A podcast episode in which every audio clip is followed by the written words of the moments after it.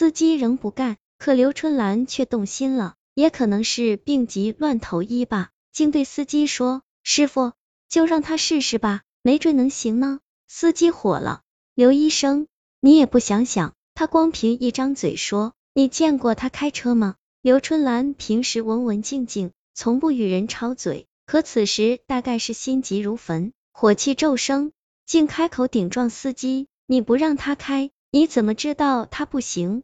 司机一赌气，骂骂咧咧的就离开了驾驶台。那姑娘神色悠悠的坐上了驾驶位，一挂档，一踩油门。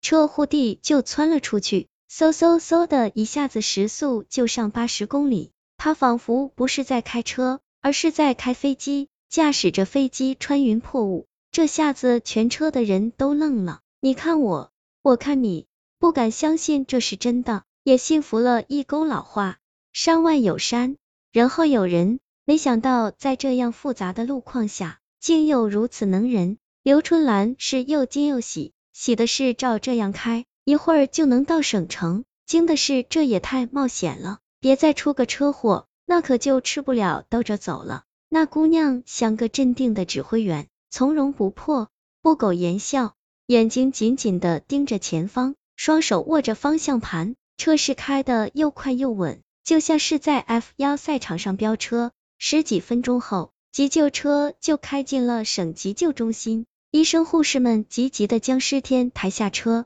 送进手术室进行抢救。刘春兰没忘了谢谢那个在关键时刻帮了他们一把的姑娘。那姑娘不好意思的笑笑，说没什么，谁见了也会这样做的。刘春兰问姑娘姓什么叫什么，那姑娘寻思了一下，说我叫何月华，因为送医及时，尸天被抢救过来了。主持手术的医生说。再晚到十分钟，那就来不及了。谢天谢地，刘春兰心头的大石头放下了，就说了在高速路上遇到的事儿，说要不是遇到那个姑娘，我们就回天无术了。这是天真是福大命大呀！主持手术的医生随口问，有这种事儿？那姑娘哪儿的？叫什么？不知道哪儿的。他说他叫何月华。刘春兰答道。那医生大吃一惊，什么？何月华？是啊，这有什么好奇怪的？刘春兰说，